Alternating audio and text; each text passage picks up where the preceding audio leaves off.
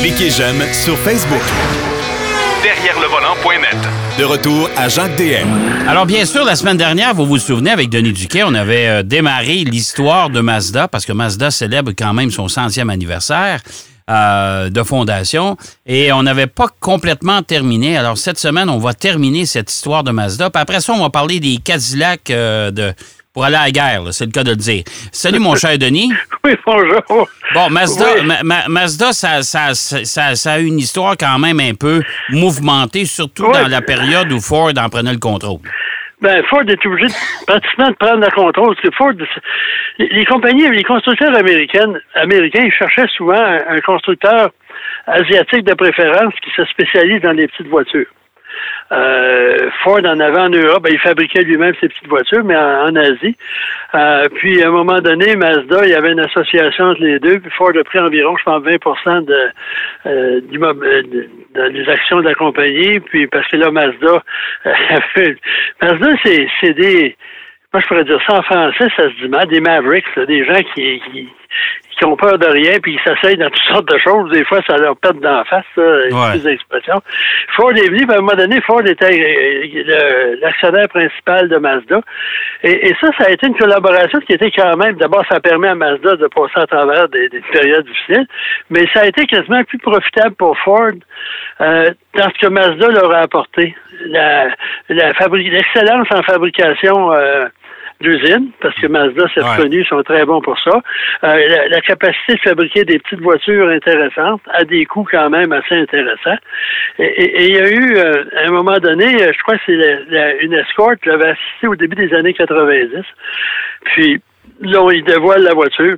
Puis il y a deux ingénieurs de Ford qui sont là. C'est un, programme Ford. Là. Ouais. Ils ont dit, tout ce qu'on a fait sur l'auto, Ford Motor Company, c'était les conduites d'essence. Le reste, c'est 100% Mazda. Bien, ça, je me souviens de ça. C'est la dernière génération des Ford Escort, de toute façon. Et les voitures étaient nettement nettement plus, euh, plus agréables à conduire. C'était, écoute, ça, c'était le jour et la nuit avec l'ancienne Escort. Et on avait chez Mercury la Tracer. Oui, fabriquée hein? au Mexique, à, l'usine d'Hermosillo. Mais cette usine-là, c'est une copie conforme d'une usine Mazda au Japon. Oui. Les ingénieurs américains sont allés voir, puis ils analysaient comment euh, Mazda fabriquait ses, ses voitures, puis ils ont décidé d'adapter ces technologies-là à leur, leur usine Hermosillo qui est en construction. Oui, pour Mercury. À un moment donné, Mercury, il avait raconté un concessionnaire. Je sais pas ce qu'on leur a fait. Ils disaient, ah oui, la Tracer, une berline quatre portes, ça se vend pas. Une autre affaire, ça se vendait pas. ils sont plus là non plus. Mais euh, pour, tout ça pour dire qu'à un moment donné, Ford, en plus, il a envoyé quasiment des, des présidents là, qui en ont passé euh, euh, six en quatre ans. Euh, parce que c'est un peu comme un, élément de formation. C'était une histoire assez euh, rock'n'roll. L'usine de Flat Rock au Michigan, c'est une usine Mazda. Bon, ils fabriquaient la probe aussi chez Ford. Puis à un moment donné, euh, on a décidé d'un commun accord de se séparer. Euh, j'ai pas la date, mais ça fait quoi, peut-être une dizaine d'années, 2008 Ouais, dans le genre, là, ouais. Puis là, moi, j'ai eu la surprise de ma vie. Je, vais au salon de l'auto de Los Angeles. Écoute, Denis, pour revenir, c'est quand Alan Mulally est arrivé dans le, dans le Ford lui a dit bon ben là, là Mazda ils ont l'air établis puis nous autres on a d'autres chats à fouetter puis euh, ils sont expliquants j'étais au salon de l'auto de Los Angeles puis là je, suis en train d'interviewer le grand patron de Mazda le Motor puis là il dit ah oui ça a bien été. On s'est assis puis on a négocié puis ça a bien été puis il dit nous autres on avait développé deux technologies. Ouais. puis il dit euh, l'EcoBoost euh, Ford l'a pris puis nous autres on a regardé l'autre. Le Sky Active. Le Sky Active pardon. Tu vois, ah bon, c'est drôle, Ford s'en est pas vanté, mais quand même, ça a été une bonne affaire pour les deux. Puis aujourd'hui, ben Mazda, euh, ils sont sur une lancée, peut-être pas nécessairement au chapitre des ventes, parce que je trouve que les ventes sont pas à la hauteur de la qualité des voitures. Non, c'est vrai. Parce que tu regardes la voiture mondiale de l'année, ils sont toujours en, en, lice. Euh, au niveau du design, c'est pareil. Euh, au niveau technologique, ben là, ils n'ont pas de voiture hybride. Ça sent, ils vont avoir une voiture électrique, une voiture hybride rechargeable, apparemment. Ça s'en vient. Mais c'est peut-être pour ça aussi qu'avec cette technologie-là éprouvée, que Mazda est en tête euh, au niveau de la fiabilité, selon Consumer Report pour l'année 2020. C'est quand même pas pire. Puis, en terminant, ils ont fait pour le centième anniversaire, ils ont fait une, un sondage à travers les propriétaires de Mazda dans le monde. Et la plus populaire, ça a été la Lantis. C'est une 323, ça. Ouais. Euh, il, y y a eu un million de votes. La deuxième, c'est l'AutoZam AZ1. Ça, c'est une petite voiture avec des ailes de mouette. c'est assez particulière. Ensuite, et ça, c'est assez curieux. Quand on parle que Mazda, le moteur rotatif, euh, ils y tiennent grandement. La RX-8 a fini en troisième position. La Mazda 787B, ça, c'est la voiture de course qui a gagné les 24 heures du Mans. Ah oui, oui. Et, ouais. et la, la première et la dernière à moteur rotatif, elle l'a emporté. Puis, en- finalement, la, la RX-7 qui est terminée, là, la troisième génération de la RX-7 qui, est- qui Ben, les, les, Infiniti. les- les RX euh, ont, ont marqué euh, l'histoire de chez Mazda, même si même la RX-8, euh, même si celle-là, ils ont eu de la misère à les vendre, à les liquider. Là. Ah, C'est parce qu'il y avait des petits- Ils partaient pas l'hiver, puis une couple de... Mais ça, c'est le Renessis, là, leur moteur. Et moi, je suis allé à... Je suis parti le... Attends un peu. Le mercredi soir pour aller à Hiroshima. ouais. Et le samedi matin de la même semaine, j'étais revenu chez moi. Oh, OK. Et c'est au débat qu'on part, on arrive. Je suis parti de le mercredi de, de Montréal. Le jeudi soir, je suis assis dans ma chambre vers 10 heures du soir à Hiroshima. Le lendemain, on va au centre d'essai. En top shape pour conduire un auto, conduite à droite, euh, sur une piste d'essai que j'avais- j'avais fréquentée il y a quelques années. Puis je m'en allais sur la ligne droite. Puis là, je roulais pas mal. Puis le, le, le RX-8, il y a juste un contour, puis il y a un petit indicateur de la vitesse. Il a oublié de nous dire où c'était. Je regarde ça, tout coup, je vois, oh, 200 km. Puis il y avait un virage qui s'en venait. J'ai décidé de freiner. Ah, les gars. OK. Puis j'ai pris l'avion, puis le, le samedi, euh, je suis revenu chez moi. Puis Bon. le- dans la nuit, mon chien jappé, j'étais trois jours sans dormir. Bon, ben, on va parler bon. de choses plus intéressantes que mes Ouais. problèmes de sommeil. Euh, Non, mais euh, Le- ben, ça, ça, ça termine l'histoire de Mazda, mais c'est Oui. son centième anniversaire, puis encore une fois aujourd'hui, on fabrique quand même des voitures hyper intéressantes. Oh oui, des très belles voitures, très intéressantes à Et, et- et je veux juste revenir parce qu'on parlait tantôt, ça, ça appartenait à Ford, etc. Euh, il reste que Mazda a continué à faire quand même de la business avec d'autres constructeurs, dont entre autres avec euh, FCA, avec Fiat, Oui, avec la vendait fameuse 124, qui est un fiasco en soi. qui est un secret bien gardé. Oui, oui. Euh, et euh, maintenant, on est euh, partenaire avec Toyota. Oui, Toyota investit 5 dans, dans Mazda. Ils sont partenaires dans une usine aussi euh, aux États-Unis. Euh, Ouais. Non, Mazda, euh, je suis pas en peine pour eux autres, mais euh, puis même, ils avaient développé une voiture que j'avais trouvée extraordinaire. C'est une voiture, une Mazda 2 électrique avec un moteur d'appoint qui était un moteur rotatif à un rotor. OK. Ben, ce qu'ils qui vont faire avec. ce qu'ils vont faire avec la. la, la elle s'appelle comment déjà, là? Je me souviens Oh pas. Ouais. Moi non plus. Celle qui s'en vient électrique avec le moteur La, la prochaine. C'est ça, c'est ça. La Mazda prochaine. C'est Ouais. beau nom. Oui, c'est un beau nom. Euh, OK. Bon, euh, on laisse euh, Mazda. Là. J'ai, j'ai plus d'aparté. Euh, on revient à notre sujet. Euh, cette semaine, GM a dévoilé, la division Cadillac a dévoilé euh, la CT4 et la CT5, deux Cadillac avec des moteurs de fou là-dedans, les versions Blackwing. C'est ça. Il y avait, il y a déjà des CT4V, Ouais. CT4, CT5V ordinaire, mettons entre guillemets. Euh, c'est puissant, mais c'est quand même bien équilibré. Moi, j'ai bien aimé. J'ai conduit la CT5, puis euh, j'ai bien apprécié. Mais là, la Blackwing, c'est un autre paire de manches. Ouais. La, la CT5, il y a un moteur V8 euh, à compresseur, 6,2 litres, euh, à 678 chevaux. Et ça, on fait la vitesse de pointe selon GM, c'est 322 km heure, 0,96 000 à l'heure. Euh, kilomètre heure, c'est-à-dire c'est 3,7 secondes. OK. Puis c'est le moteur le plus puissant dans l'histoire de Cadillac. On s'en doutait un C'est, petit pas, c'est pas le moteur de la Corvette Z06, ça? Oui, oui, oui. OK. Plus ou moins, il y a bien des éléments là-dedans. Ouais, qui- ouais. Puis ensuite, euh, il y a toutes sortes de choses. C'est, c'est au niveau euh, euh, mécanique, c'est très, très sophistiqué. Là. Il y a des éléments, ils ont des, des soupapes d'admission en titane. Il y a toutes sortes de gadgets là-dedans. On a pu savoir quoi faire. Puis la CT4V, euh, Blackwing, ça c'est un V6 euh, biturbo, euh, 472 chevaux. Mais ce qui est intéressant, la vitesse de pointe, c'est 304 km heure. Ça fait quand même une petite différence, mais Ouais. le 0,96, là, Mhm. c'est c'est 3,8 secondes avec une boîte automatique. puis l'autre, c'est 3,7. Fait que si vous êtes amateur d'accélération... Mais ils sont, ils sont vendus aussi, ils vont être vendus avec une boîte manuelle. Hein? Oui, la boîte manuelle est, de série. OK. Une boîte manuelle Tremex, 6 rapports.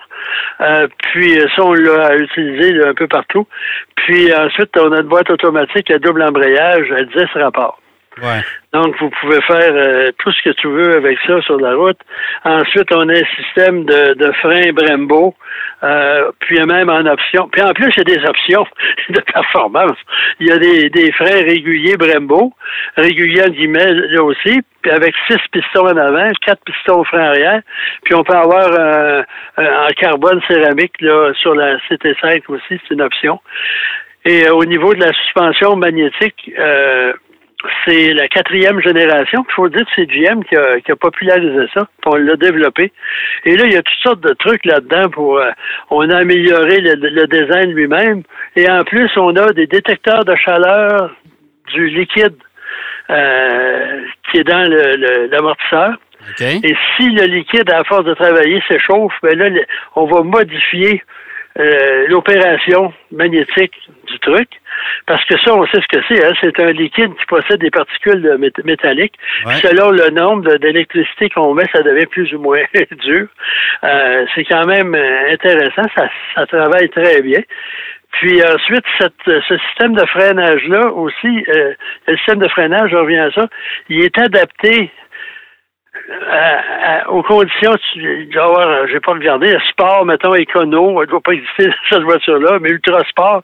les freins sont gérés en fonction du mode de conduite choisi. Et on peut même régler la, pression de la pédale. Ah bon? OK.